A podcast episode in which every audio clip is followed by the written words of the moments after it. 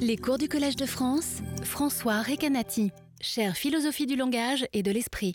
Dans les séances précédentes, mais aussi déjà l'année dernière, j'ai dit que lorsqu'un sujet appréhende un seul et même objet à travers deux dossiers mentaux différents, euh, le sujet peut ne pas se rendre compte qu'il s'agit les deux fois du même objet et par conséquent, le sujet peut éventuellement adopter des attitudes contradictoires vis-à-vis de l'objet en question, parce qu'encore une fois, il ne, réalise pas que c'est le même. J'ai donné pas mal d'exemples,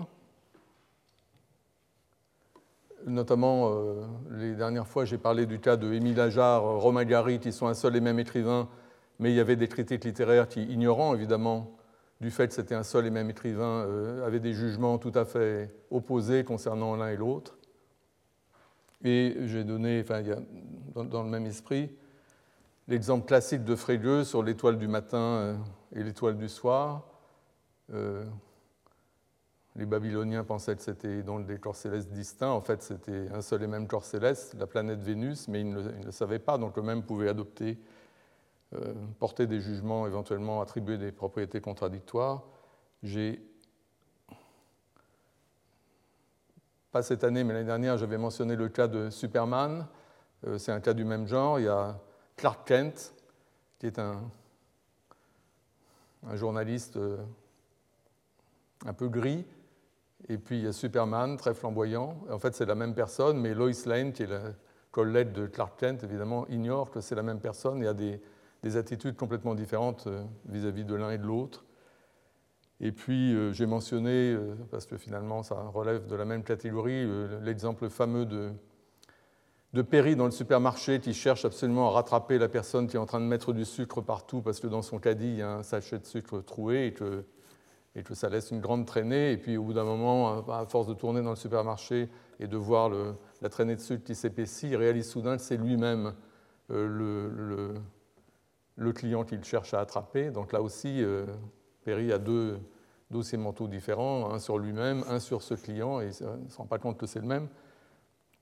Et puis, euh, la dernière fois, j'ai mentionné un cas intéressant parce que là, euh, euh, c'est le cas de, de qui est à la fois un musicien et un homme d'État, dans deux carrières très différentes pour la même personne. Et donc, on pourrait imaginer des gens qui croiraient que, que ces deux personnes différentes, c'est intéressant, c'est que ce seraient deux personnes qui porteraient le même nom, parce que à la fois le musicien et l'homme d'État sont connus comme étant Paderewski, comme s'appelant Paderewski, mais il y a des gens, ça arrive qu'il y ait plusieurs personnes qui portent le même nom. On verra tout à l'heure un, cas de ce genre. Et donc, on pourrait très bien imaginer quelqu'un qui penserait qu'il y aurait deux dossiers mentaux pour les deux Paderewski, disons. Paderewski, le musicien, et Paderewski, le politicien.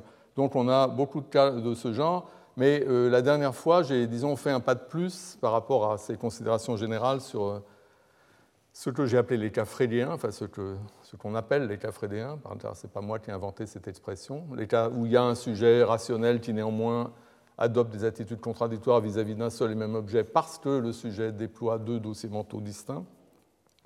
Euh, le cas nouveau qui est apparu la dernière fois, euh, c'est un cas où il y a bien deux dossiers distincts sur un seul et même objet et le sujet euh, ne se rend pas compte qu'il s'agit d'un seul et même objet.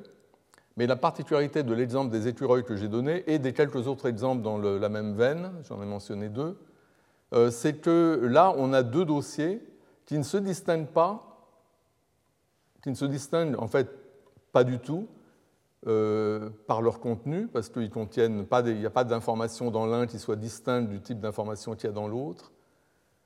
Euh, l'exemple, je le rappelle pour ceux qui n'auraient pas été là, c'est un sujet qui voit euh, ce qu'il croit être deux écureuils qui se pourchassent autour d'un arbre.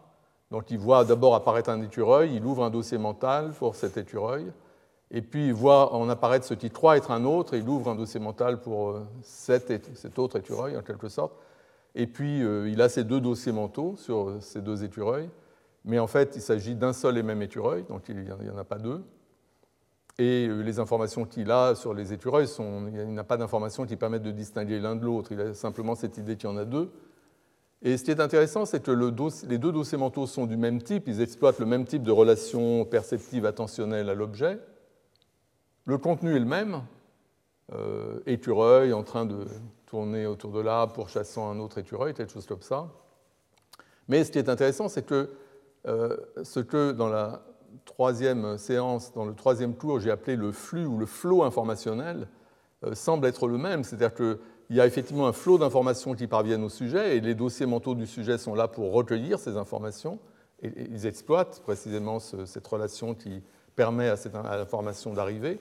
Donc il y a un flot d'informations, euh, il y a ces cet écureuil euh, que le sujet voit, donc par la perception, euh, il obtient des informations, sauf qu'il croit qu'il y a deux écureuils, les informations qu'il obtient vont dans ces, deux, dans ces deux dossiers, mais c'est le même flot qui exploite les deux dossiers, parce qu'il y a un seul écureuil et il y a cette relation perceptive entre le sujet et cet écureuil.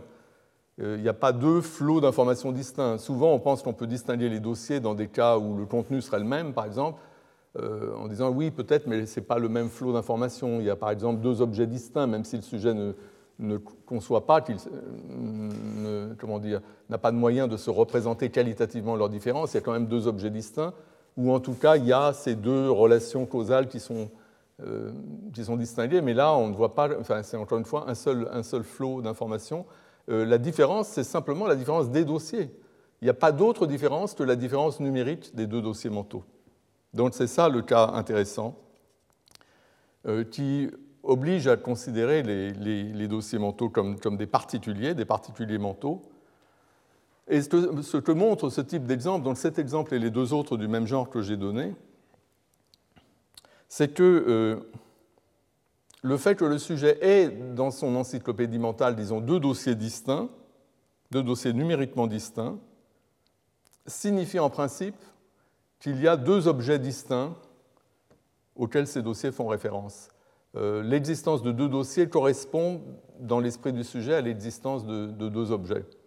Même s'il n'y a, rien dans les dossiers pour distinguer un des objets de l'autre. La seule existence de deux dossiers numériquement distincts correspond à euh, cette idée du sujet qu'il y a deux objets distincts, même s'il n'est pas capable de, les distinguer, de dire en quoi l'un se euh, diffère de l'autre. Dans le cas des écureuils, bien sûr, au départ, quand vous ouvrez le second dossier, vous avez l'idée que le second écureuil apparaît après le premier, etc. Il y a des choses pour distinguer l'un de l'autre, mais uniquement dans le contexte immédiat de l'ouverture du dossier, mais c'est très rapidement oublié.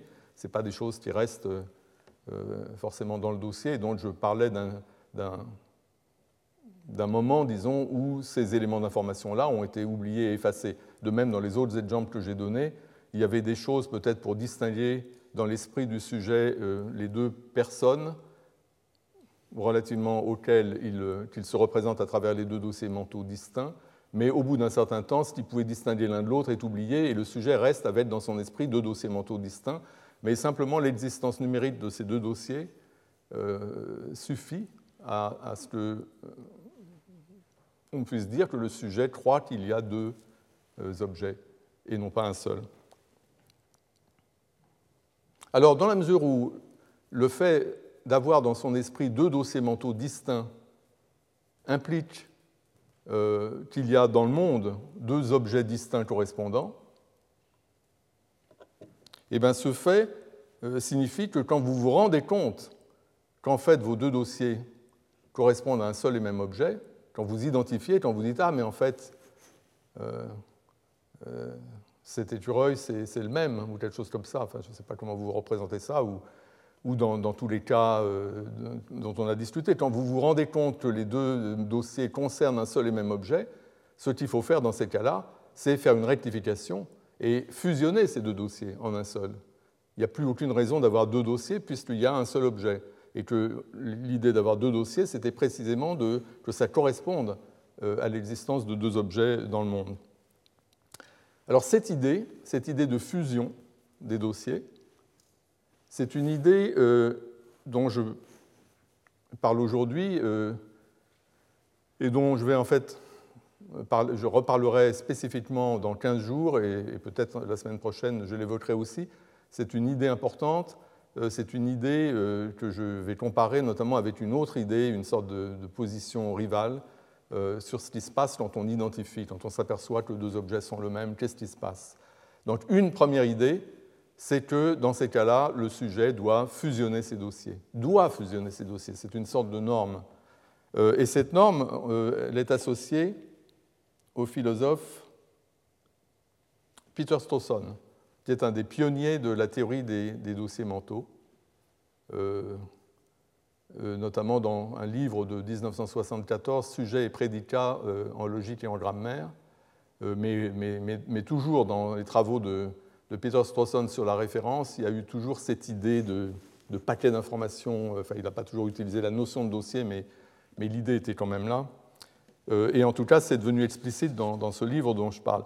Et, et c'est Strawson qui défend cette norme qui défend l'idée que euh, si un sujet s'aperçoit que deux objets sont le même ou que ce qu'il pensait être deux objets distincts sont en fait le même, le sujet doit fusionner ces deux dossiers, les deux dossiers qu'il possède sur cet objet, en un dossier unique.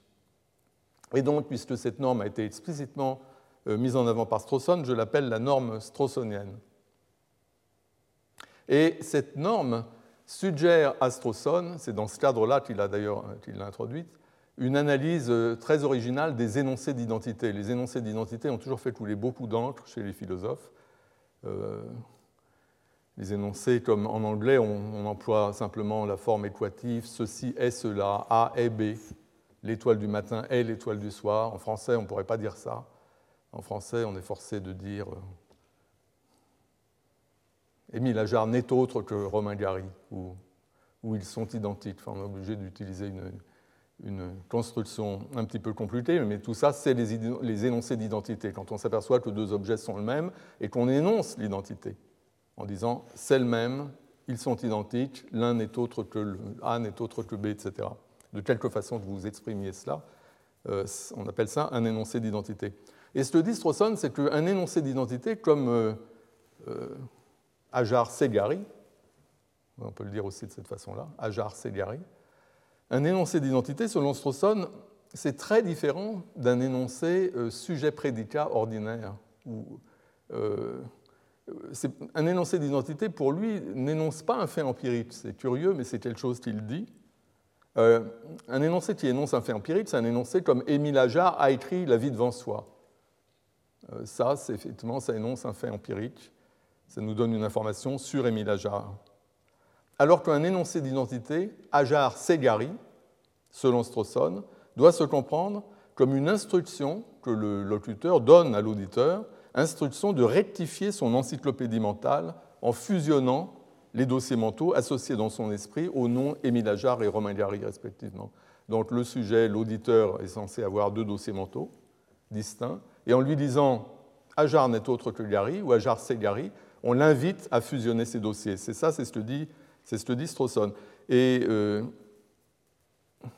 fusionner les dossiers, ou peut-être quelque chose d'un peu plus compliqué. Dans le cas de Hajar et Gary, euh, en fait, ce qu'il faut faire, c'est plutôt intégrer le dossier Hajar dans le dossier Gary, parce qu'il y a, comme j'ai dit, cette relation un peu plus compliquée dans ce cas-là que dans les autres.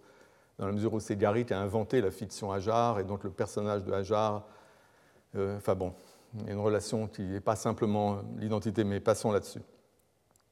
Donc, c'est dans le contexte de cette discussion que Strawson introduit l'idée de, dossier euh, ou de fichier, de file.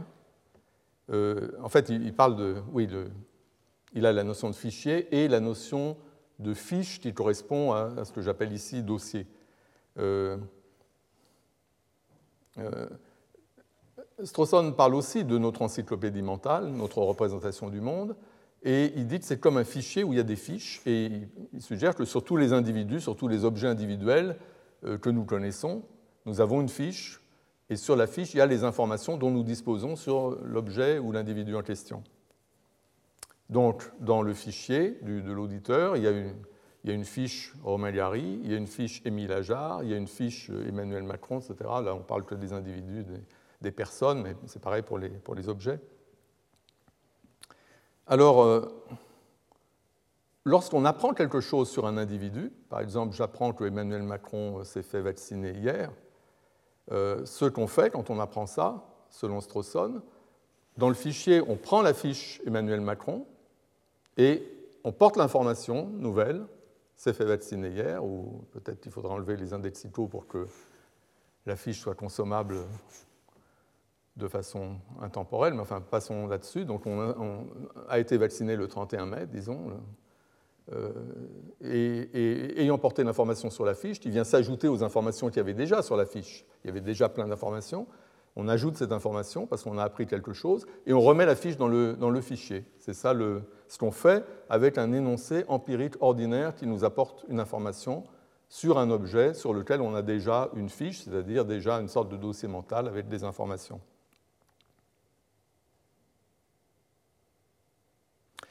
Il dit aussi que si nous apprenons, euh, si ce que nous apprenons sur un individu, c'est quelque chose de relationnel, c'est-à-dire qu'il entretient cet individu une certaine relation avec un autre individu. Par exemple, euh, on apprend que, Emmanuel Macron est marié avec Brigitte Macron, c'est une information relationnelle, supposons qu'on ne savait pas ça avant, donc on l'apprend.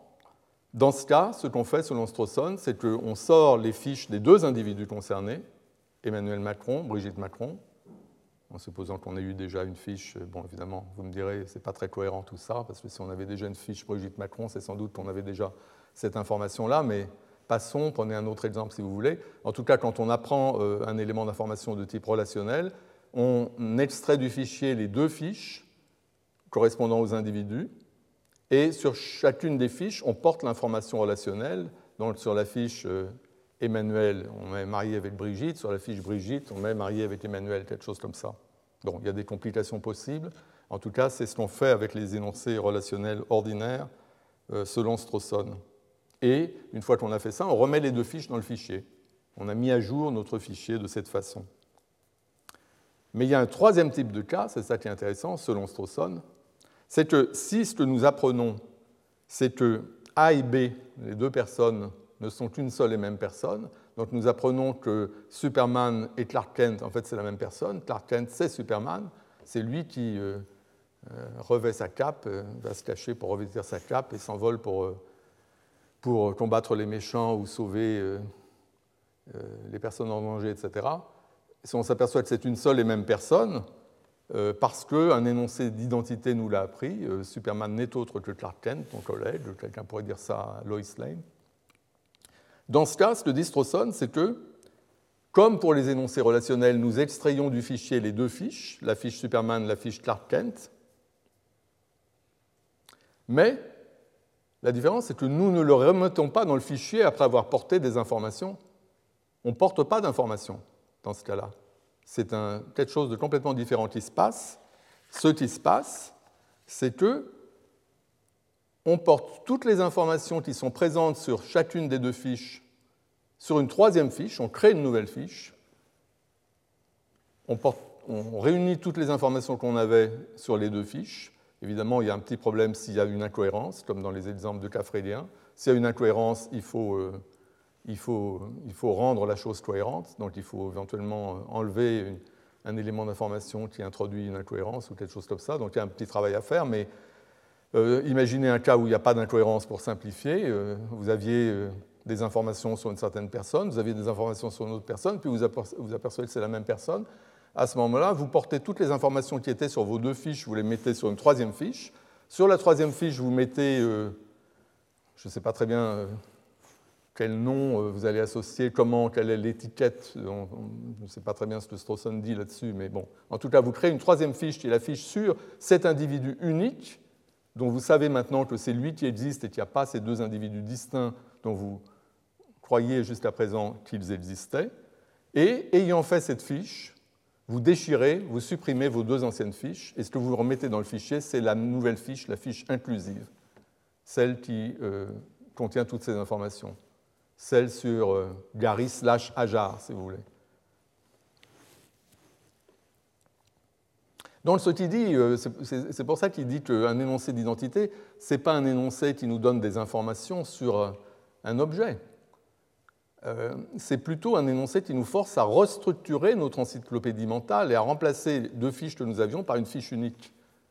Donc il s'agit plutôt de changer la façon dont nous nous représentons les choses plutôt que d'ajouter du contenu ce n'est pas une question de contenu. Le contenu ne change pas.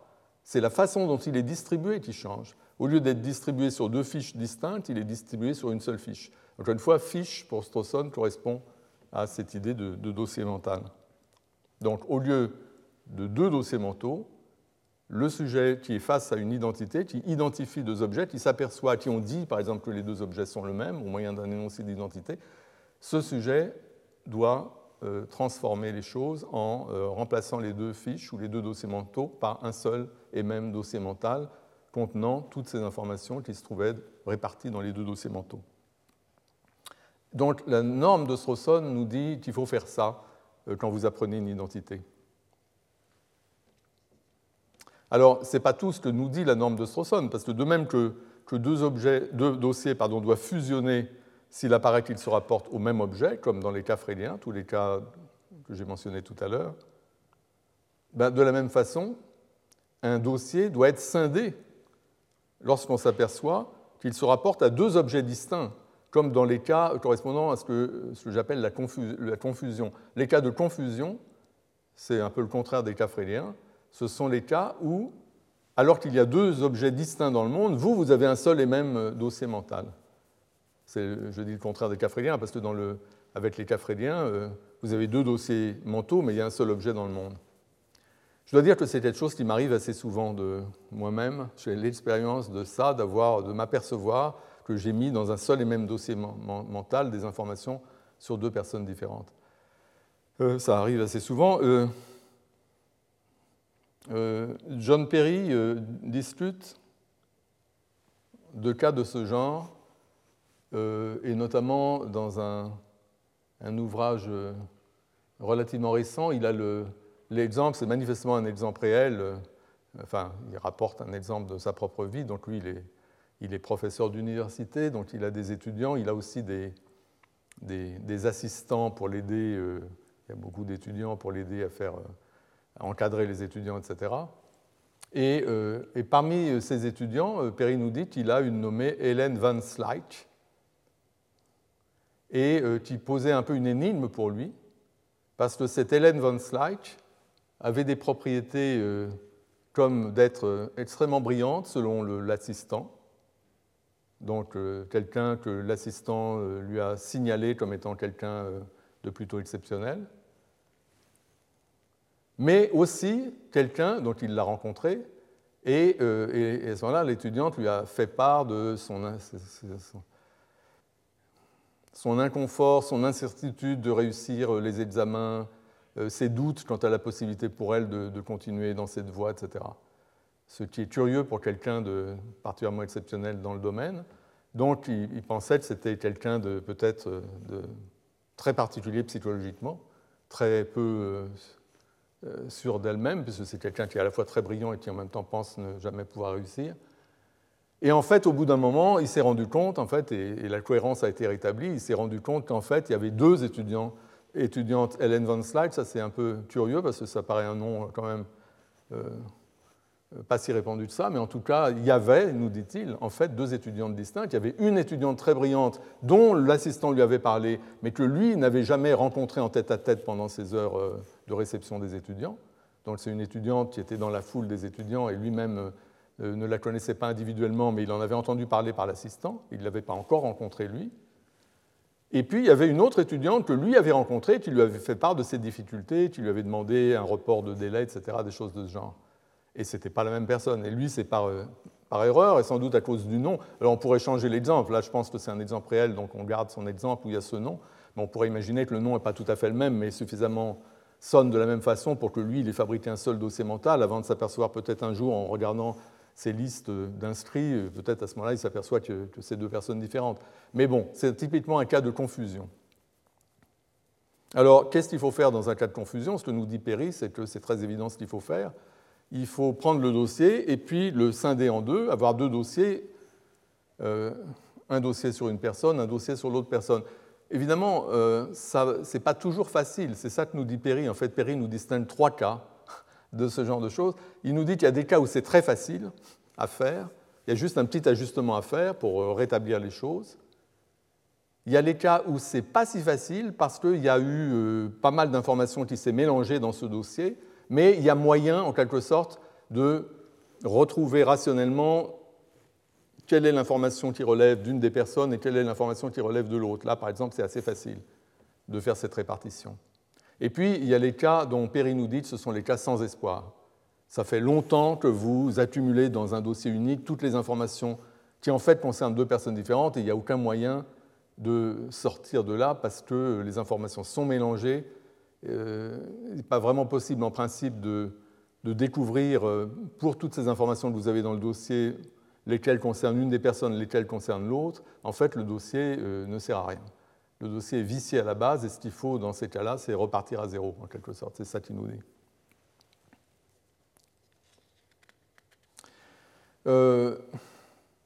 Dans le cas des, cas fréliens, quand vous avez deux dossiers sur la même personne euh, ou sur le même objet, ça ne vous empêche pas de faire référence à cet objet à travers l'un dossier ou l'autre.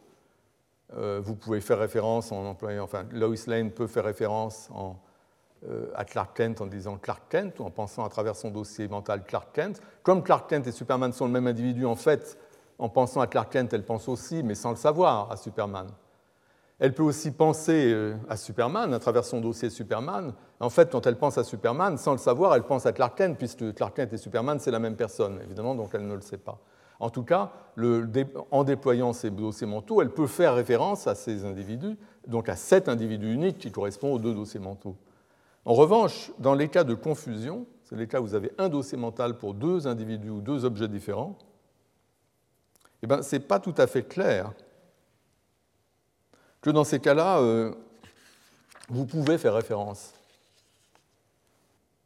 Parce que euh, il y a deux objets distincts, vous avez un dossier mental unique, et donc quand vous déployez ce dossier mental, à qui est-ce que vous faites référence? Aux deux personnes, c'est un peu bizarre parce que normalement il y a une sorte de présupposition d'unicité. Quand vous faites référence, vous présupposez qu'il y a un objet et un seul, c'est à lui que vous êtes en train de faire référence.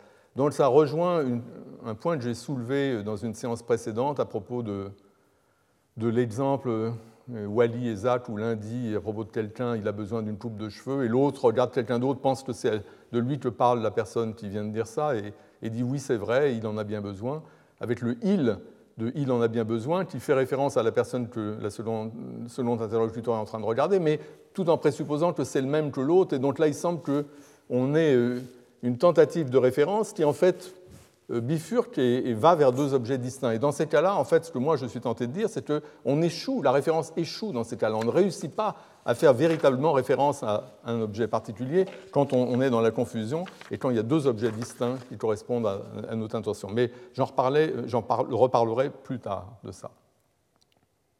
Donc, la conception straussonienne, donc celle que je viens d'exposer rapidement, à propos de, avec cette norme, que si on s'aperçoit que deux objets sont le même, on doit fusionner nos dossiers.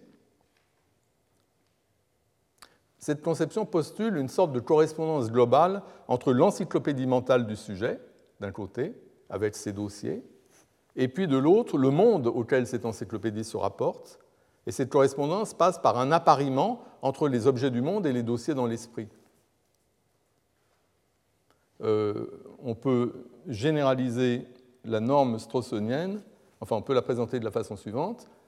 Euh, la norme straussonienne, c'est simplement l'idée, si vous avez deux, dossiers pour un même objet, fusionnez, fusionnez, fusionnez-les. La norme généralisée nous dit qu'au final, dans, dans notre encyclopédie mentale, pour un objet, il doit y avoir un dossier. Un objet, un dossier. Il doit y avoir cette correspondance-là. On ne doit pas avoir les cas où vous avez deux dossiers pour un même objet ou euh, deux objets pour un même dossier. Donc c'est pourquoi certains dossiers doivent être fusionnés, d'autres dossiers doivent être scindés pour obéir à cette norme. Alors cette conception, donc, qui est celle de Strawson,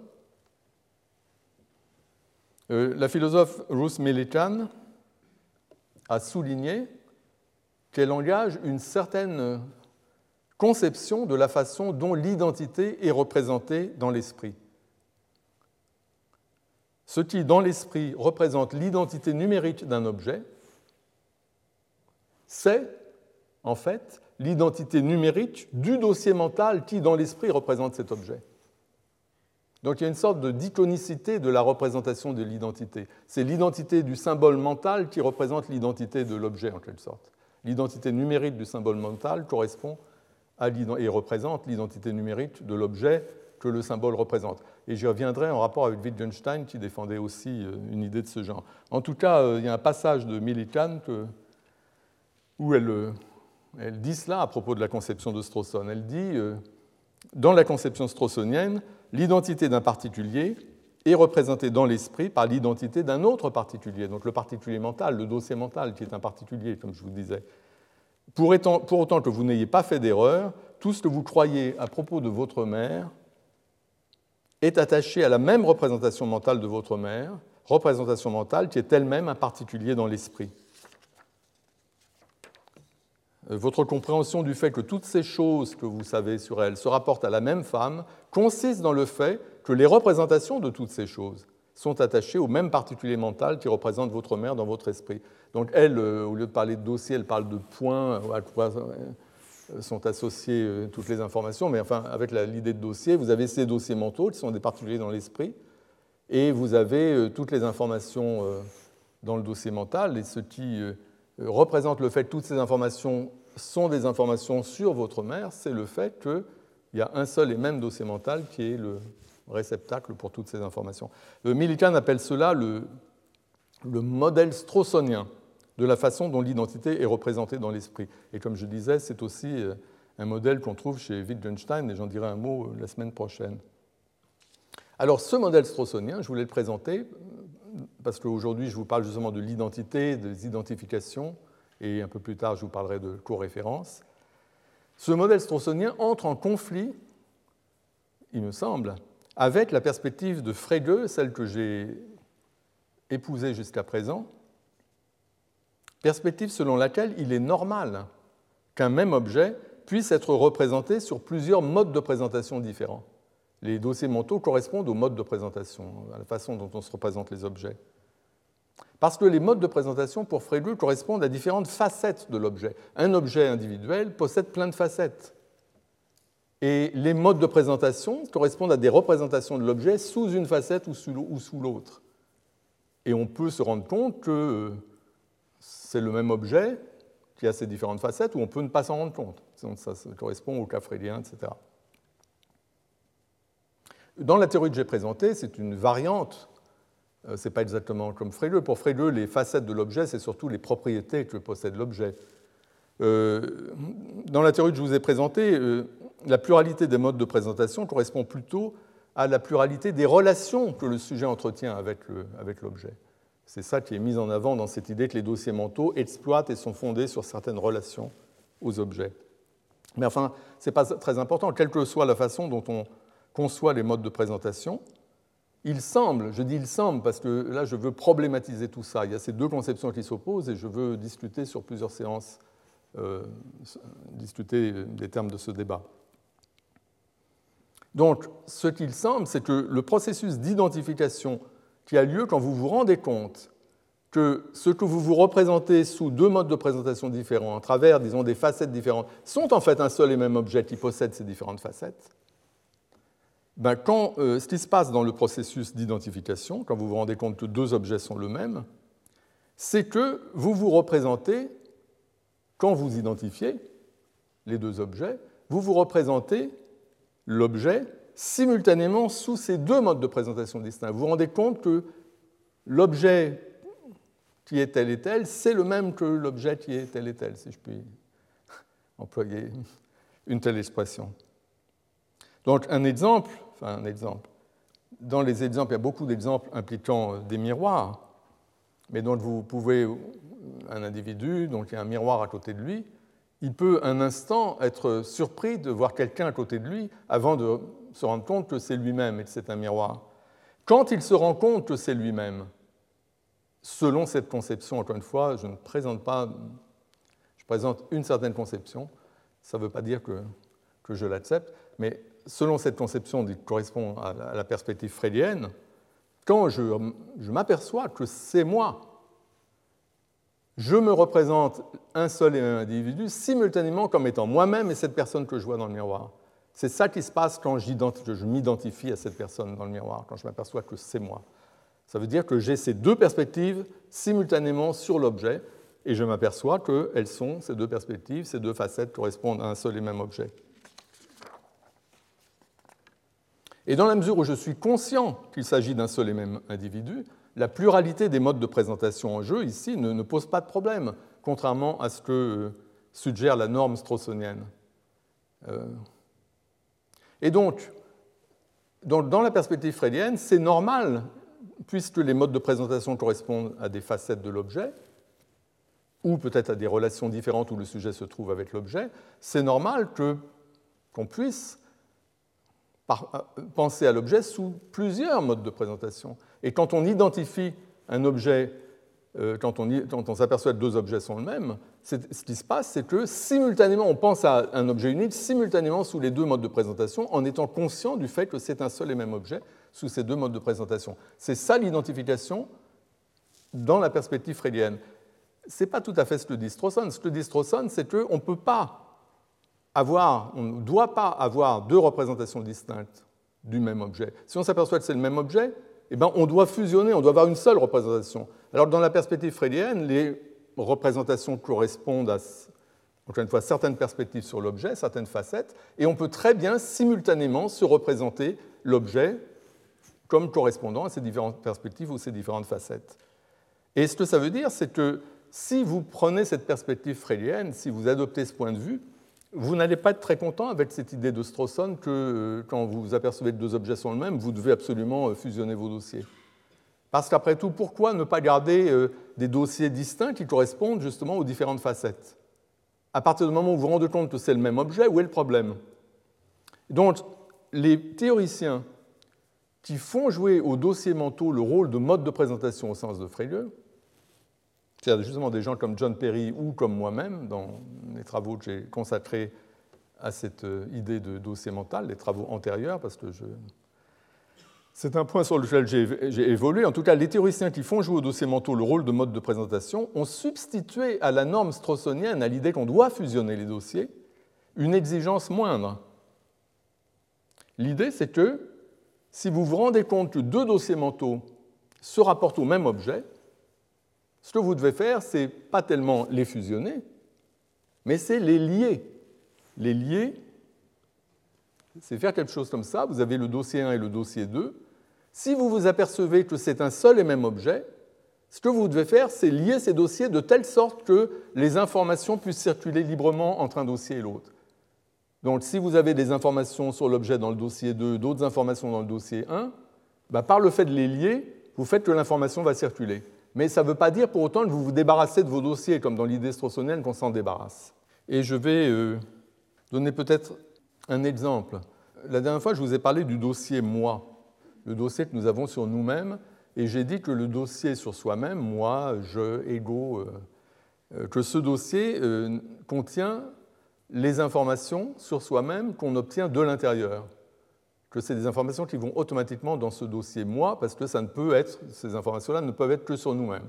Les informations que j'obtiens par la proprioception sur la position de mes membres, par l'introspection sur ce qui se passe dans mon esprit, par le souvenir sur mes expériences passées, etc. Tout ça, c'est des informations que j'ai de l'intérieur sur moi-même. Et ces informations vont automatiquement dans le dossier moi. Mais euh, comme l'avait fait, j'avais parlé de ça l'année dernière, il y a un auditeur euh, à la fin de, la séance qui avait fait remarquer, comme euh, le Covid avait interrompu les séances, je n'avais pas pu reprendre ce point la fois suivante, mais un auditeur avait fait remarquer que dans notre dossier sur nous-mêmes, on n'a pas que des informations qu'on obtient de l'intérieur. Il y a plein de choses que j'ai dans mon dossier sur moi-même qui sont des choses que j'ai apprises de la bouche, par exemple, de mes parents, que j'ai appris pas du tout de l'intérieur. par exemple, comment s'est passée ma naissance, ou même quand je suis né. L'année de ma naissance, ce n'est pas quelque chose que j'ai appris de l'intérieur. Euh, c'est des informations qu'on apprend comme on les apprendrait sur quelqu'un d'autre. Et la raison pour laquelle ces informations se retrouvent quand même dans mon dossier moi, euh, c'est que je sais que ces informations portent sur un enfant, mes parents me parlent d'un enfant, dont je sais que c'est moi je sais que l'enfant dont il parle, ou celui dont il décrivent la naissance, c'est moi. Et c'est parce que je sais que c'est moi, même si ces informations ne me parviennent pas de l'intérieur, comme je sais qu'elles me concernent, je les mets dans mon dossier moi. Et euh, dans cette... Donc il y a deux types d'informations qui vont dans le dossier moi. Il y a les informations qui vont automatiquement dans le dossier moi parce qu'elles parviennent à travers ces canaux épistémiques très spécifiques en première personne qui nous renseignent sur nous-mêmes et ne peuvent nous renseigner que sur nous-mêmes, Donc ça, c'est des informations qui forment en quelque sorte le, le cœur de ce dossier moi. Mais tout autour, vous avez toutes les informations qui vous parviennent d'une autre façon, mais pour lesquelles vous savez qu'elles concernent ces informations l'individu que vous êtes. Donc vous avez une connaissance qu'on peut représenter. Ici, vous avez un exemple. Supposez que cette photo-là, que je sache que c'est une photo de moi enfant, et que, euh, voyant cette photo, euh, j'apprenne donc que, je portais une robe quand j'étais petit parce que cet enfant euh, ici porte une robe. Il y a une sorte de, de raisonnement. Ce que je vois, je vois la photo, je vois que cet enfant porte une robe. Et en rouge, c'est l'identité que je connais. Je sais que je suis cet enfant sur la photo. Et donc, du coup, je peux, j'apprends que j'ai porté une robe quand j'étais enfant. Mais et cette information, j'ai porté une robe quand j'étais enfant, donc peut aller dans mon dossier moi. Mais c'est une information dont la véracité dépend de l'identité, c'était marqué en rouge. Le fait que je sois l'enfant sur la photo, c'est quelque chose que je sais, que je crois, mais ça pourrait être faux. Et la raison pour laquelle je dis ça, c'est parce que les autres informations, les, informations que j'obtiens de l'intérieur, elles, elles ont une autre propriété, c'est que quand euh, j'apprends de l'intérieur par la proprioception que mes jambes sont croisées, ça peut être faux au sens où, euh, par exemple, je pourrais avoir été amputé des deux jambes et avoir euh, une hallucination comme on, paraît-il, les amputés avec l'illusion du membre fantôme, etc. ou peut-être que mon système nerveux dysfonctionne de telle façon que j'ai ces sensations qui en fait ne correspondent à rien. Mais ce qu'a fait remarquer Wittgenstein et après lui Schumacher, euh, dans euh, une littérature qui porte sur le phénomène de l'immunité aux erreurs d'identification, c'est que les informations acquises de l'intérieur sont immunisées à un certain type d'erreur. Précisément le genre d'erreur qu'il peut y avoir dans l'autre cas. Dans l'autre cas, j'ai mentionné que peut-être qu'en fait, il y a une erreur sur la personne, que la photo que je vois, ce n'est pas une photo de moi, je me suis trompé, c'est la photo de quelqu'un d'autre. Et donc en fait, c'est quelqu'un d'autre qui a porté une robe quand il était enfant, ce n'est pas moi. Ça peut se passer. Mais dans le cas où il y a une information que vous, avez acquise de l'intérieur, comme par exemple le fait que vous avez les jambes croisées, ou le fait euh, que, euh, euh, que, vous êtes allé à Venise par le train, si vous avez un souvenir du voyage, de la, lagune apparaissant à travers la fenêtre du train à l'arrivée, etc. Vous avez ces, souvenirs-là. Dans tous ces types de cas-là, il y a un type d'erreur qui ne peut pas se produire. Il se peut que ce soit un faux souvenir, en fait, vous n'y êtes jamais allé, vous avez rêvé ça, c'est possible.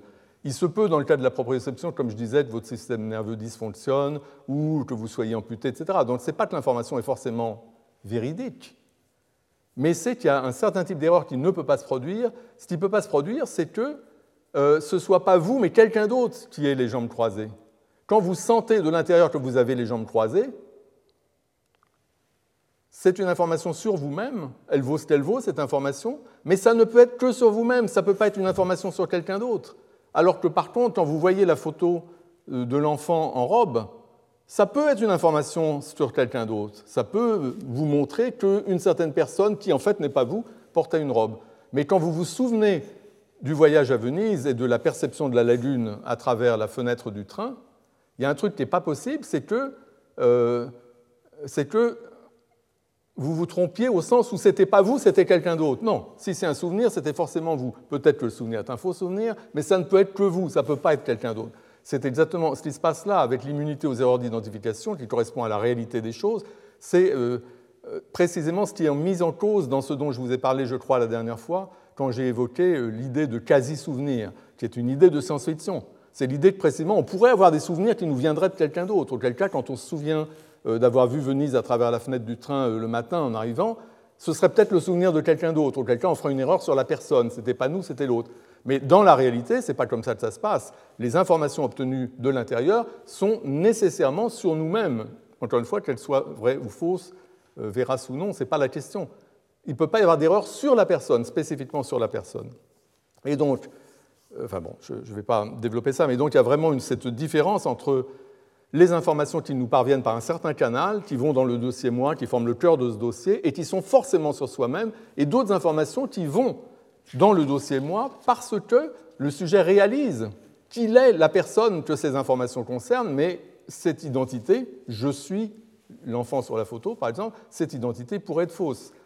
Euh, et donc dans ce type de cas, ce qui se passe, c'est précisément qu'on a le dossier moi qui euh, sert de réceptacle pour toutes ces informations acquises de l'intérieur. Et puis, il y a la photo, donc on voit cet enfant sur la photo, et on voit des choses, il porte une robe, etc. Et puis, parce qu'on sait que c'est nous, cet enfant, parce qu'on a des raisons de penser que cet enfant, j'ai des raisons de penser que cet enfant, c'est moi, que ces photos, ça se trouve dans une boîte où se trouvent des photos de moi enfant, donc je pense cet enfant, c'est moi. Donc on a cette identité, je suis l'enfant sur la photo, et parce qu'on a cette identité, on lit le dossier cet enfant et le dossier moi. Cet enfant, c'est moi. On lit les deux dossiers. Et puisqu'on lit les deux dossiers, les informations dans le dossier cet enfant, comme porte une robe, vont dans le dossier moi. Et je peux inférer que je portais une robe quand j'étais enfant.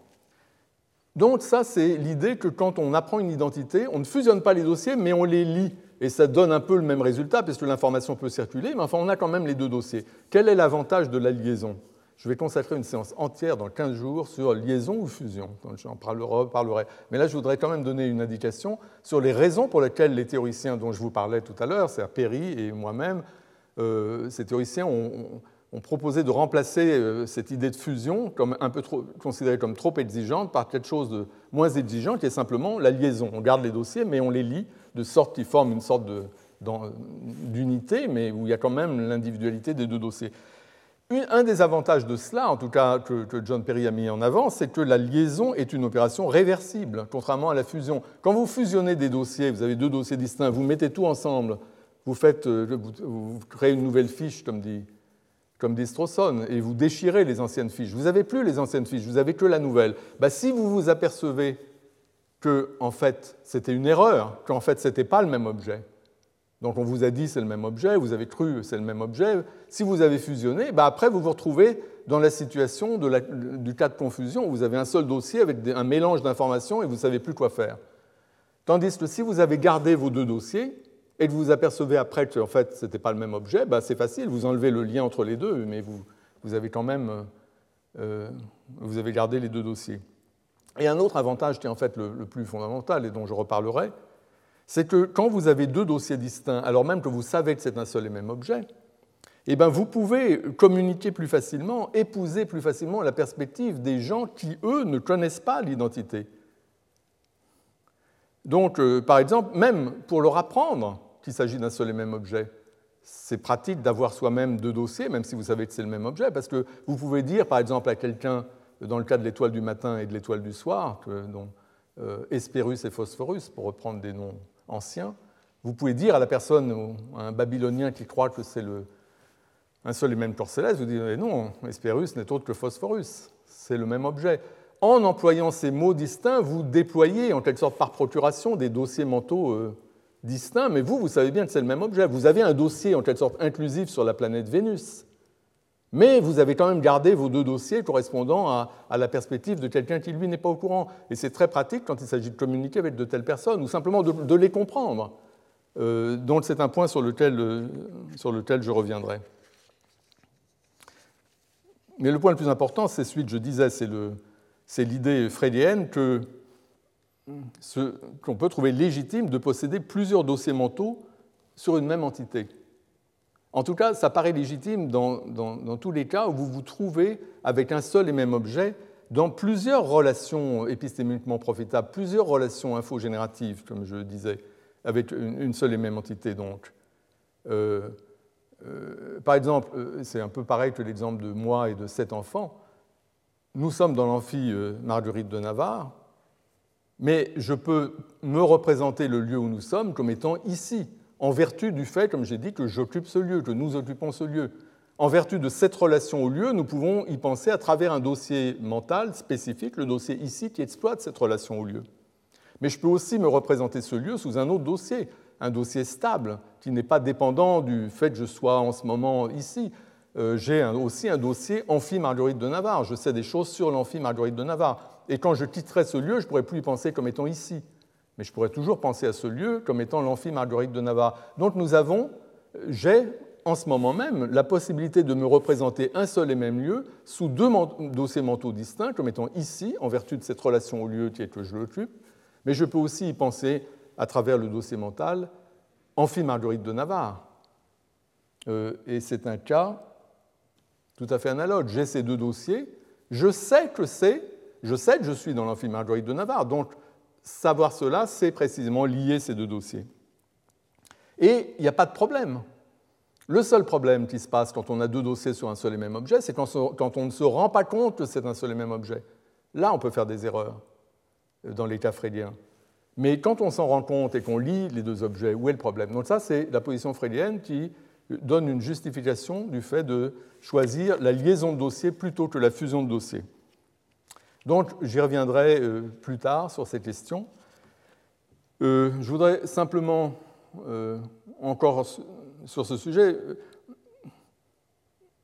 dire un mot de, la typologie des dossiers mentaux, euh, pour expliquer notamment ce, conflit entre la position de Strawson et celle de, gens comme Perry, qui sont, tous des théoriciens des dossiers mentaux.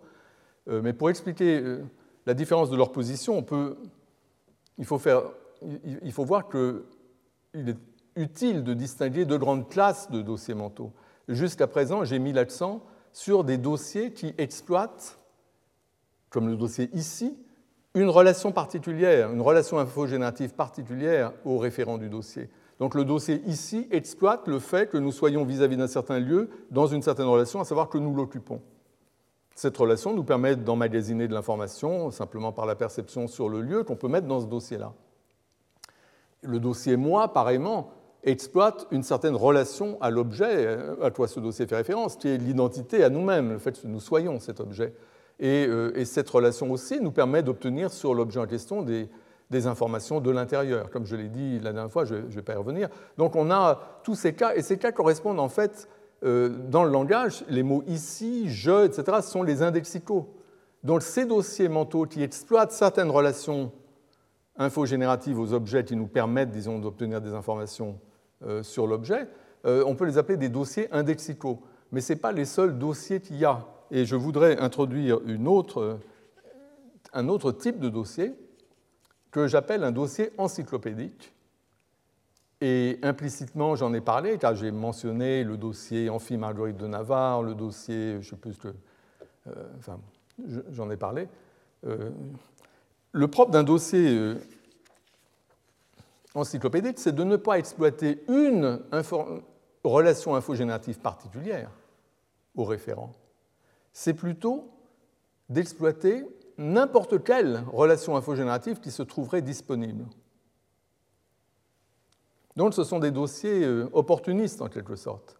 Ce sont des dossiers sur les objets qui nous servent à emmagasiner les informations que nous pouvons glaner sur ces objets quelles que soient les relations infogénératives à travers lesquelles nous sommes en mesure de glaner des informations. Les relations infogénératives sont importantes parce que c'est elles qui permettent l'acquisition d'informations. Les dossiers servent à stocker les informations.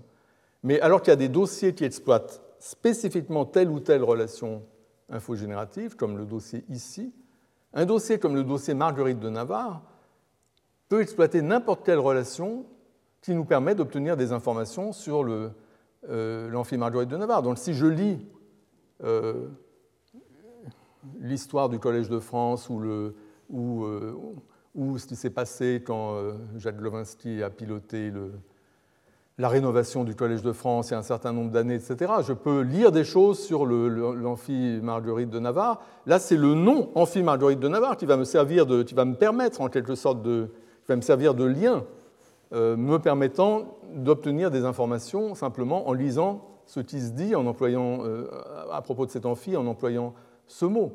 Euh, mais je peux aussi apprendre des choses sur l'amphi Marguerite de Navarre de, plein de façons. Et puis, en particulier, quand j'y suis comme là et que je regarde, j'apprends des choses sur l'amphi Marguerite de Navarre. Tout ça va dans mon dossier amphi Marguerite de Navarre. Euh, et il n'y a pas de limitation a priori des relations pertinentes. Si, euh, quelle que soit la façon dont j'apprends quelque chose, à travers quel canal j'apprends quelque chose, si ce que j'apprends c'est sur l'objet sur lequel je possède un dossier encyclopédique, cette information va dans ce dossier. Euh, ça ne veut pas dire que les dossiers encyclopédiques ne sont pas fondés du tout sur des relations infogénératives. La façon dont je représente les choses normalement, c'est que euh, dans le cas des dossiers encyclopédiques, il y a une relation infogénérative d'ordre supérieur. Ce qui compte, ce n'est pas telle ou telle relation infogénérative que le dossier exploite, c'est le fait qu'il y ait une ou plusieurs relations infogénératives qui permettent l'acquisition d'informations. Quand vous êtes avec un certain objet dans cette relation d'ordre supérieur, c'est-à-dire quand il y a une relation générative ou plusieurs avec cet objet qui vous permettent d'obtenir des informations, alors vous êtes dans la relation d'ordre supérieur à l'objet et vous pouvez avoir un dossier euh, encyclopédique qui est fondé sur cette relation. Bon, c'est compliqué et, et inutile. Mais le point important, c'est que tous les dossiers encyclopédiques qui correspondent en gros au nom propre, si on veut. Euh, euh, tous les dossiers encyclopédiques sont fondés sur la même relation infogénérative d'ordre supérieur. Pour avoir un dossier encyclopédique sur un objet, il faut avoir moyen d'obtenir des informations sur cet objet, il faut avoir des, des voies, des canaux qui nous permettent d'obtenir des connaissances, quels qu'ils soient. Et si vous avez moyen d'obtenir des informations sur un objet, vous pouvez ouvrir un dossier sur cet objet, un dossier encyclopédique où vous mettrez ces informations. Euh, dans le cas des, dossiers indexicaux, c'est très différent parce que ce sont des dossiers qui exploitent des relations très, très particulières. Donc, dans le cas des dossiers indexicaux, vous pouvez avoir sur un même objet plusieurs dossiers parce qu'ils exploitent des relations différentes. Vous avez un dossier qui exploite telle relation, un autre dossier qui exploite telle relation, vous pouvez en avoir plusieurs. Mais dans le cas des dossiers encyclopédiques, ils n'exploitent pas telle ou telle relation. Vous, avez un dossier encyclopédique à partir du moment où vous êtes en relation avec l'objet, en relation informationnelle, mais il n'y a aucune raison d'avoir plusieurs dossiers encyclopédiques sur le même objet, puisque c'est la même relation d'ordre supérieur dans les deux cas. Et la seule raison d'avoir deux dossiers encyclopédiques sur le même objet, c'est le fait que vous croyez à tort qu'il y a deux objets, alors qu'en fait, il n'y en a qu'un. Et donc, si on regarde seulement les dossiers encyclopédiques qui sont associés, donc, comme je disais, au nom propre, euh, ben, on ne voit pas de raison d'avoir plusieurs dossiers sur le même objet. La seule raison, c'est une erreur de croire qu'il y a plusieurs objets. Et, or, Strawson, justement, lui, ce qui l'intéressait, c'était les noms propres. L'encyclopédie mentale, notre représentation stable et, durable, disons, des, objets euh, qu'on se représente euh, typiquement à travers des noms propres. Il ne pensait pas aux dossiers, comme par exemple cet objet, les dossiers fondés sur la perception ou fondés sur ces relations euh, très particulière. Alors que des gens comme John Perry, ce qui l'intéresse avant tout, c'est les modes de présentation très spécifiques associés aux, indexicaux du langage, comme je, ici, maintenant, et qui ne peuvent pas être des descriptions, euh, comme le pensait Frege, qui doivent être quelque chose d'autre. Enfin, je dis comme le pensait Frege, Frege ne disait pas ça à propos de je, mais, mais je passe là-dessus. Donc, en fait, c'est parce que Strawson et Perry ne, ne partent pas du même point de départ, disons. La contrainte de Strawson se comprend très bien si on s'intéresse surtout aux dossiers encyclopédiques. Euh, et en revanche, l'idée qu'on ne doit pas fusionner les dossiers, mais qu'on peut avoir plusieurs dossiers simultanément sur un même objet parce qu'on est dans des relations différentes avec le même objet euh, et que c'est légitime, cette idée-là correspond plutôt euh, à une réflexion qui est issue d'une prise en considération notamment des pensées indexicales, des cas où on pense à un objet à travers une représentation qui exploite une relation contextuelle spécifique à l'objet. En tout cas, je reviendrai là-dessus. Je reviendrai sur le débat entre les partisans de la liaison et les partisans de la fusion. Et pour pas vous et pour que vous sachiez, euh, au final, au final, je défendrai la position de Strawson tout en l'aménageant de façon qu'elle puisse, euh, disons, aussi intégrer les, euh, les idées, les idées Mais bon, j'y reviendrai encore une fois dans 15 jours. Maintenant, je voudrais, euh, dans mon titre, j'avais identité, identification, éco-référence. Je voudrais poursuivre sur cette question de la représentation de l'identité dans l'esprit.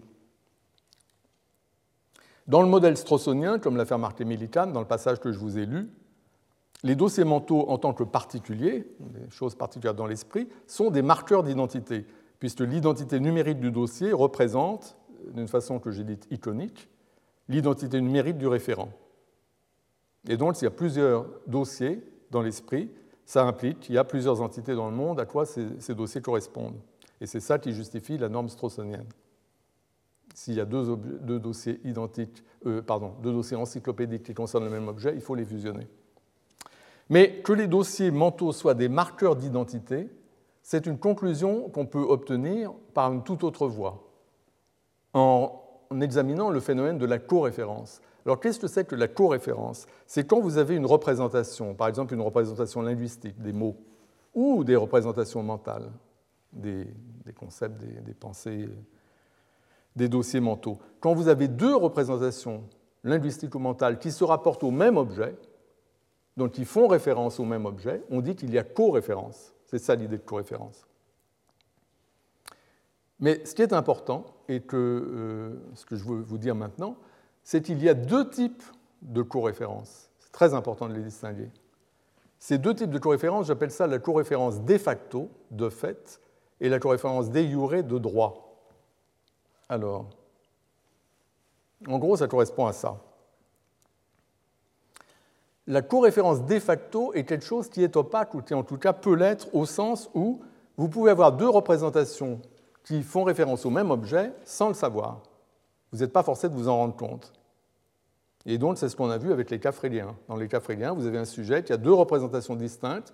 Elles correspondent au même objet, mais le sujet ne s'en rend pas compte. C'est ça que je veux, quand je dis que la coréférence dans ces cas-là, la coréférence de facto, vous avez deux dossiers distincts, dossier 1, dossier 2, qui renvoient à la même référence.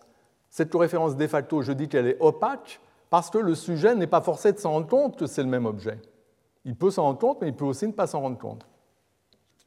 Donc, euh, parce que à quoi vous faites référence quand vous déployez une représentation? Ben, Ça dépend du monde, ça dépend de savoir quel est l'objet. Par exemple, en face de vous, vous n'êtes pas forcé de vous rendre compte que l'objet en face de vous, c'est le même objet que, euh, que vous avez vu la semaine dernière, pour lequel vous avez une représentation issue de la mémoire. Vous n'êtes pas forcé de vous en rendre compte. Euh, c'est le fait que dans la réalité, l'objet qui est devant vous, c'est le même objet que vous avez vu la semaine dernière. C'est ça qui compte. C'est un fait empirique dont vous n'êtes pas nécessairement conscient. En revanche, ça, c'est l'autre cas, la coréférence des jure. Si le sujet fait les deux, fois référence à un objet sous le même mode de présentation ou en déployant le même dossier mental, alors il ne peut pas ne pas savoir qu'il fait référence au même objet. Parce que la référence, c'est la référence du dossier mental. Si vous déployez le même dossier mental deux fois, c'est forcément le même objet que vous visez. Donc quand vous faites référence deux fois à travers le même dossier mental, euh, vous savez nécessairement que vous faites référence au même objet, et là, la, la coréférence est de droit, c'est quelque chose qui est transparent. Vous savez qu'il y a coréférence. C'est forcé, il ne peut pas ne pas y avoir coréférence dans ce cas-là. Donc c'est très différent des cas fréliens. Les cas fréliens, le sujet ne sait pas qu'il y a coréférence. Mais il y a aussi des cas où le sujet sait qu'il y a coréférence, mais néanmoins, c'est quand même de la coréférence de facto.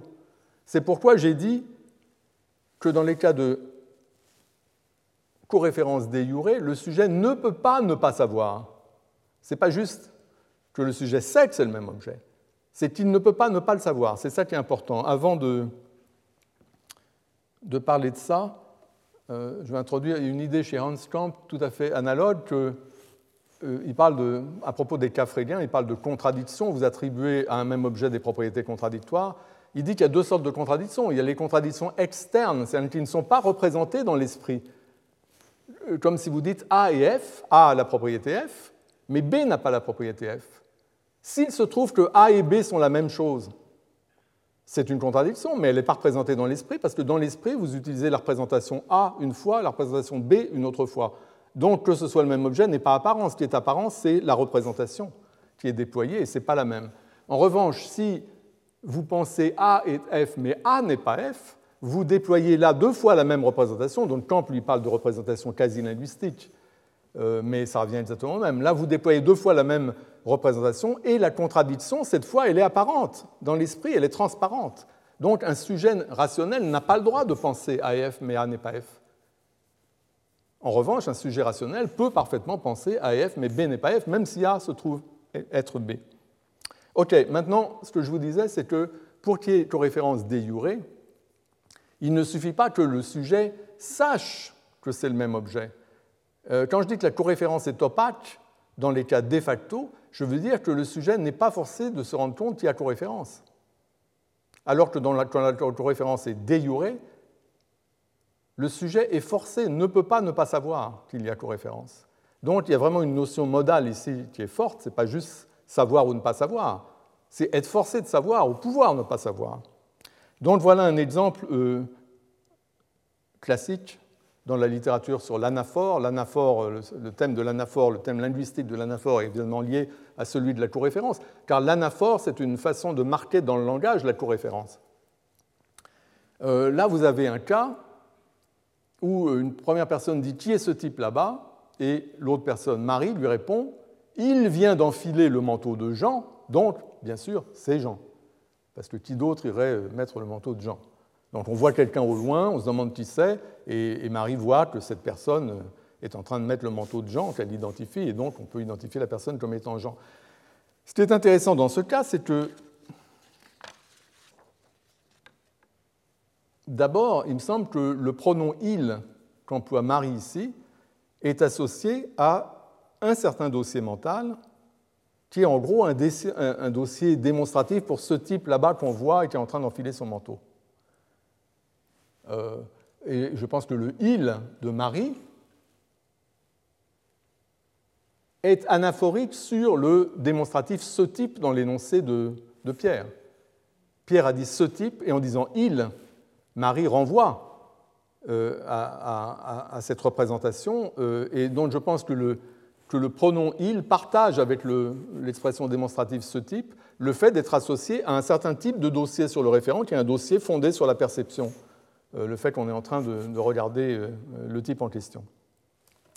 En revanche, le nom Jean est associé plutôt à un dossier encyclopédique sur Jean, où on met tout ce qu'on sait sur lui, peut-être pas peut-être un autre type de dossier, je ne sais pas, mais en tout cas, ce n'est pas un dossier démonstratif, c'est un dossier durable, stable, euh, que l'on possède sur cet individu et qu'on associe au nom propre.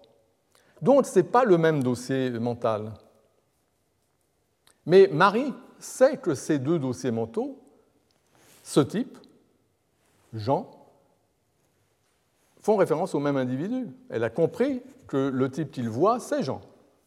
Elle a compris ça, euh, peut-être elle a inféré du fait qu'il mette le manteau, ou peut-être même qu'elle le savait et qu'elle invite euh, plutôt Pierre à remarquer le fait qu'il met le manteau de Jean et à penser pour lui-même que c'est forcément Jean. Donc ici, Marie au moins sait que c'est le même individu, elle sait qu'il y a co-référence, elle sait que le pronom il dans sa bouche et le nom propre Jean font tous deux référence à la même personne. Elle le sait, et c'est pour communiquer cette information à Pierre qu'elle le dise, car le c'est Jean ici, c'est un énoncé d'identité. Il vient d'enfiler le manteau de Jean, donc c'est Jean. C'est un énoncé d'identité sur l'identité de cette personne que nous regardons et de Jean. Elle énonce cette identité vis-à-vis -vis de Pierre pour que Pierre sache aussi que c'est le même individu. Et néanmoins, je dis que c'est quand même de la corréférence de facto, parce que, pour revenir au schéma que j'avais ici, c'est quand même du, côté gauche. C'est-à-dire qu'il y a deux dossiers, comme je disais, il y a deux dossiers distincts. Il y a un dossier 1 et un dossier 2. Il y a un dossier démonstratif, un dossier encyclopédique associé à un nom propre. Ils font référence au même individu. Et là, il se trouve que le sujet le sait, mais on ne peut pas dire que le sujet ne peut pas ne pas le savoir. Tout d'abord, Pierre, lui, ne le sait pas, qui déploie les deux mêmes dossiers. Et même, on pourrait avoir un dialogue comme le suivant. Euh, Pierre pourrait nier explicitement que ce soit le même individu. Donc après la réplique de Marie qui dit il vient d'enfiler le manteau de Jean, dont c'est Jean, Pierre pourrait dire mais non, tu te trompes, il vient d'enfiler le manteau de Jean, mais c'est pas Jean. Donc lui-même pourrait avoir remarqué que ce n'était pas Jean et qu'il enfile le manteau de Jean. Et donc là, c'est clair que lui n'accepte pas, euh, la, il ne, croit pas à la co-référence. Or, ce qui est important, c'est que la croyance au fait qu'il y a co-référence, le fait que Marie juge qu'il y a co-référence, le fait qu'elle sache cela, c'est quelque chose de contingent. Elle le sait, mais elle pourrait ne pas le savoir, au sens où après que Pierre a dit ça, elle pourrait changer d'avis. Or, dans un cas de co-référence déjurée, ça ne peut pas se produire. Dans le cas de coréférence des jure, non seulement vous savez qu'il y a coréférence, mais vous ne pouvez pas ne pas le savoir. C'est quelque chose qui, est vous est en quelque sorte imposé. Pour illustrer ça, il faut regarder un, vrai cas d'anaphore au sens euh, des linguistes. Donc vous avez l'énoncé ici, oui, c'est pas. J'aurais jamais dû utiliser les i et les j pour marquer euh, la coréférence parce que Enfin bon, en tout cas, vous avez l'énoncé J'ai croisé Jean au marché, il portait un curieux chapeau. Il, ici, est dans l'interprétation que je vous propose, et j'ai marqué euh, avec le, même petit indice pour. Euh, je, veux signaler qu'il s'agit de précisément que le il est anaphorite sur Jean qui est l'antécédent. Quand vous dites J'ai croisé Jean au marché, il portait un curieux chapeau, il est censé hériter la référence de l'antécédent Jean. Alors évidemment, le pronom il peut s'interpréter de plusieurs façons comme un pronom anaphorique, comme ici, il hérite à ce moment-là la référence de l'antécédent. Mais on peut aussi interpréter le pronom il comme un pronom déitique qui vise à faire référence à quelque chose dans l'environnement. Donc j'aurais pu dire j'ai croisé Jean au marché, et puis en montrant quelqu'un d'autre du doigt, dire il portait un curieux chapeau. Auquel cas, je fais référence à deux personnes différentes. Euh, et il y a aussi le cas un peu spécial où on aurait un emploi déitique et où la personne que je montrerai se trouverait n'être autre que Jean lui-même. Je dirais, j'ai rencontré Jean au marché, il portait un chapeau, et là je montre Jean, c'est un emploi déitique. Mais le point important, c'est que quand vous avez un emploi déitique euh, de il, le dossier mental associé à cet emploi, c'est un dossier de type démonstratif, etc., lié à la perception, dossier distinct du dossier déployé avec l'antécédent Jean, en l'occurrence. Il y a deux dossiers distincts. Donc vous pouvez vous réaliser que c'est le même objet ou pas. Vous n'êtes pas forcé. Mais dans les cas anaphoriques proprement dit, comme dans l'interprétation anaphorite de, ici, de j'ai croisé Jean au marché, il portait un curieux chapeau, là, si vous ne comprenez pas que il fait référence à Jean, ça veut dire que vous n'avez pas compris l'énoncé. Si vous comprenez ce que vous dit la personne qui vous parle, dont l'intention est une intention justement anaphorique, si vous comprenez ce qu'il vous dit, vous comprenez que il, c'est Jean, c'est quelque chose qui est imposé linguistiquement. Et euh, c'est quelque chose qui est imposé par le sens même de ce qui est dit. Ce n'est pas un fait empirique que vous pouvez connaître ou ne pas connaître. C'est un fait qui est encodé dans l'énoncé lui-même, de sorte que pour autant que vous compreniez l'énoncé, vous êtes forcé d'accepter ce fait, cet élément de co-référence. Alors ça, c'est une chose que qu'on trouve pas seulement avec l'anaphore. On trouve ça, enfin en tout cas selon Kit Fine, qui dit ça dans son livre sur le relationnisme sémantique, euh, ce qu'il dit, lui, c'est qu'on trouve ce phénomène avec les noms propres quand vous avez un même nom propre qui est utilisé plusieurs fois dans un discours, euh, au moins dans, les cas normaux, disons, c'est un peu délicat exactement comment le formuler, mais en tout cas, ce qu'il nous dit, c'est euh, Supposons que vous disiez Cicéron est un orateur dans votre discours, vous commencez. Ensuite, vous dites Cicéron était honnête, vous dites des choses sur Cicéron. Et avec l'intention, dit-il, d'employer le nom de la même façon dans les deux cas. C'est ça qui est un peu bizarre. Ce qu'il veut dire, c'est que euh, vous employez le nom Cicéron, qui est le nom de, l'orateur romain, et puis vous l'employez plusieurs fois. Et bien, dans un cas de ce genre, dit-il, quiconque se pose la question de savoir si la référence est la même dans les deux cas trahit son manque de compréhension de ce que vous avez voulu dire. Donc là aussi, l'idée, c'est que la coréférence dans ces cas-là, elle fait partie du sens même de ce que vous dites. Et la façon dont j'interprète moi tout cela, c'est que dans tous ces cas-là, l'auditeur est censé, quand il y a un, un, nom qui est un antécédent suivi par un pronom anaphorique, ce que doit faire l'auditeur, c'est qu'il déploie un certain dossier mental quand il entend le nom propre, qui est son dossier mental pour le référent, et ensuite il est censé redéployer le même dossier quand il traite, disons, le pronom. C'est le même dossier dans les deux cas. C'est ça l'anaphore. Et si euh, l'auditeur ne comprend pas ça ou ne fait pas cela, c'est qu'il n'a pas compris. Il a donné une mauvaise interprétation à l'énoncé.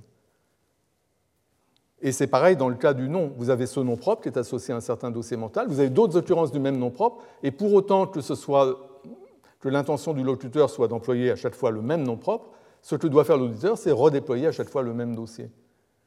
Il s'agit, et, se poser la question de savoir si c'est le, même, référent, ça veut dire que vous déployez des dossiers différents. Parce que ça ne peut être des référents différents que si c'est des dossiers différents. Si c'est des dossiers différents, ça peut être le même référent, mais ça peut aussi être des référents différents. Si c'est le même dossier à chaque fois, par contre, ça ne peut que être le même référent. Donc si l'auditeur se pose la question de savoir est-ce que c'est bien le même référent, ça veut dire qu'il ouvre des dossiers différents, et ça, ça veut dire qu'il n'a pas compris le sens. Alors, bien entendu,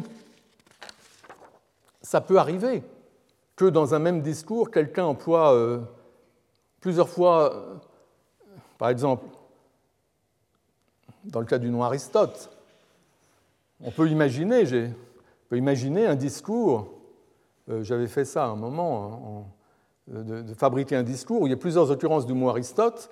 Donc il y a certaines occurrences qui font référence aux philosophes, mais dans le même discours, il y aurait d'autres occurrences qui feraient référence à, à Onassis.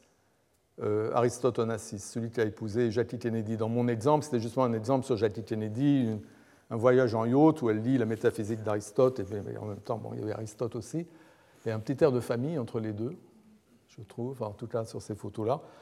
Donc on peut très bien avoir un discours où vous avez une occurrence d'Aristote qui fait référence au philosophe, une, autre occurrence qui fait référence euh, au magna euh, Aristote Onassis, et pareil, dans le cas de Hill, c'est comme tout à l'heure, j'ai rencontré Jean au marché. Euh, il, il est possible d'avoir des pronoms il suivant des noms qui ne soient pas anaphoriques sur le nom qu'ils suivent et qui serait leur antécédent, mais des pronoms qui seraient eux déitiques et qui feraient référence à toute autre chose. Et on peut même imaginer des cas où le pronom déitique fait référence au même référent que le nom qui précède, à ceci près que les deux dossiers mentaux ne sont pas les mêmes. D'abord, vous avez le dossier mental encyclopédique associé au nom propre. Ensuite, vous ouvrez un dossier démonstratif pour il, et le il se trouve être la même personne, mais c'est de la co-référence de facto. C'est quand même à travers deux dossiers mentaux différents que vous faites référence au même objet. Le point important, c'est que dans les cas de, de co-référence déjurée, la co-référence déjurée dans la pensée, c'est le fait que vous déployez plusieurs fois le même dossier. Vous redéployez plusieurs fois le même dossier. Et forcément, c'est la même référence. Il y a forcément co-référence entre ces différents déploiements, et cette co-référence, elle est transparente au sujet. Le sujet ne peut pas ne pas savoir que c'est le même objet. Donc ça, c'est la co-référence dans la pensée. La co-référence de facto dans la pensée, c'est vous déployez des dossiers différents, et il se trouve que ça correspond au même objet, et vous pouvez le savoir ou ne pas le savoir. Et linguistiquement, euh, il me semble que, que la coréférence déjurée, elle est, euh, c'est un phénomène qui est encodé linguistiquement. En tout cas, encodé linguistiquement, ça pose des tas de problèmes, parce qu'il y a des niveaux euh, dans le langage, etc. Que veut dire encoder? Donc il y a plein de problèmes. Je n'ai pas du tout l'intention de parler de, de, ce genre de problème, mais je veux simplement dire, si par encoder on veut dire simplement que considérons qu'il y a une différence entre le sens de l'énoncé, ce qui fait partie du sens d'un énoncé, ce qu'on comprend quand on comprend l'énoncé, ce qu'on doit savoir si on comprend l'énoncé, d'une part, et les connaissances empiriques sur le monde, d'autre part. Il y a cette différence-là. Et ce que je dis simplement, c'est que euh, quand il y a anaphore, quand il y a ce lien euh, entre un pronom anaphorique et son antécédent, eh bien dans ce cas-là, le fait qu'il y a co-référence entre les deux, le fait que ces deux choses font référence, le pronom et le, nom font référence à la même chose, c'est quelque chose, cette identité, disons, du référent, dans les deux cas, fait partie du sens de l'énoncé. Donc si vous ne comprenez pas que c'est le même objet dont il est question, ça veut dire que vous n'avez pas compris l'énoncé. Là, là, alors que dans le cas de la co-référence de facto, si vous n'avez pas compris que c'est le même objet, ben, c'est simplement qu'il y a un fait empirique que vous ne connaissez pas, mais ça ne met pas du tout en cause votre compréhension de l'énoncé. Comme dans l'exemple, dans le deuxième exemple où vous avez des indices, j'ai croisé Jean au marché, il déitique, on pointe vers quelqu'un, portait un curieux chapeau. Supposez qu'on soit dans le cas de figure que je vous disais, c'est-à-dire qu'on soit dans une pièce, vous et moi, et puis il y a une troisième personne. Et je, vous dis, euh, j'ai rencontré Jean au marché, il portait un curieux chapeau, et là je montre euh, l'autre personne. euh, la personne à qui je m'adresse peut ne pas savoir que la personne que je montre du doigt, c'est Jean. Mais à ce moment-là, cette personne a quand même très bien compris l'énoncé. Ce que disait l'énoncé, c'est d'une part que j'ai croisé Jean au marché, et d'autre part que cette personne portait un curieux chapeau. La personne a compris. Le, fait de comprendre que c'est la même, que l'individu, la référence, c'est la même, que la référence du, du pronom deitic, c'est la même que la référence du nom, c'est quelque chose qui est en dehors du sens. C'est simplement un fait empirique. Un fait empirique que, éventuellement, comme dans l'exemple tout à l'heure que je donnais avec il a mis, ce n'est pas Jean parce qu'il a, mis, il a mis le manteau de Jean, donc c'est Jean, euh, un fait empirique qu'on peut même nier, tout en comprenant parfaitement l'énoncé. Il peut y avoir un débat sur ce fait empirique. En revanche, quand euh, l'identité fait partie du référent, quand la coréférence fait partie du sens même de l'énoncé, vous ne pouvez pas nier ça. Euh, ça fait partie du sens de l'énoncé. Ce n'est pas un fait extérieur que vous pouvez, sur lequel on peut avoir des avis différents. Ça fait partie du sens même. Et donc, dans, la théorie que je vous propose, c'est dû au fait, la coréférence déjurée dans ces cas, le fait qu'on ne puisse pas ne pas savoir que c'est du même objet qu'on parle, est dû au fait que les deux expressions linguistiques sont associées au même dossier mental de sorte que toute divergence référentielle entre eux est exclue. Pour autant que le locuteur réussisse à faire référence, ça c'est encore une autre affaire de savoir s'il réussit, mais pour autant qu'il réussisse à faire référence, il fait nécessairement référence à la même entité les deux fois. Et, euh, le fait que, je dis plus, le fait que les deux expressions linguistiques, quand il y a cette relation anaphorique, ou plus généralement la relation de co-référence déjurée, parce qu'on ne parle pas d'anaphore quand c'est deux occurrences du même nom propre, mais ce que dit Titfine, c'est la même chose. Dans tous ces cas-là, euh, la co-référence des deux expressions est impliquée par l'identité des représentations mentales qui leur sont associées, et cette identité est elle-même partie intégrante du sens de l'énoncé ou du discours. Donc il y a cette, euh, dans le cas au moins de l'anaphore, comme je vous dis, il me semble qu'il y a une sorte d'instruction, l'emploi d'un pronom anaphorique oblige l'auditeur à redéployer le même dossier mental. Euh, évidemment, le fait qu'un pronom comme il soit en quelque sorte ambigu entre une lecture anaphorique et une lecture d'éthique complique les choses. Il faudrait peut-être prendre des cas où on ne peut avoir qu'une lecture anaphorique pour une certaine expression. Et à ce moment-là, euh, le sens d'une telle expression, c'est une instruction du genre redéployer le dossier mental que vous avez euh, déployé en association avec l'antécédent. Il y a cette idée que l'anaphore hérite la référence de son antécédent. En tout cas, le phénomène central, c'est cette idée que il y a ces deux types de coréférence. Il y a le cas où c'est le même, que ce soit dans, le cas du langage, où vous employez des mots, ou que ce soit dans la pensée. Il y a un cas où c'est le même dossier mental qui est déployé deux fois et la coréférence est obligatoire, transparente, on n'y échappe pas. Elle ne peut pas être mise en cause. Et il y a les cas où c'est deux dossiers différents, auquel cas la coréférence est quelque chose de contingent et d'empirique. Il se peut que ces deux dossiers correspondent au même objet mais ce n'est pas quelque chose qu'on sait a priori. Alors que dans l'autre cas, c'est a priori. Ça fait partie euh, du sens des mots. Alors, euh, je continuerai à parler un peu de ça, euh, de ces choses la prochaine fois à travers enfin, un autre biais. En tout cas, je, je poserai aussi la question de savoir s'il n'y a pas d'autres explications de ces phénomènes que cette explication que je donne en termes de dossiers mentaux. Est-ce que notamment on ne peut pas supposer qu'il y a des sortes d'énoncés d'identité implicites dans certains cas qui jouent un rôle et, pas dans d'autres, etc. Enfin, je, reviendrai un petit peu sur ces questions. En tout cas, je continuerai sur la question de l'identité, mais euh, l'angle sous lequel j'aborderai les choses sera un peu différent parce que je vous parlerai de ce que j'appelle l'inférence de Campbell, mais là, il est trop tard pour que je vous dise ce dont il s'agit. Merci. Retrouvez tous les contenus du Collège de France sur www.colège-2-france.fr.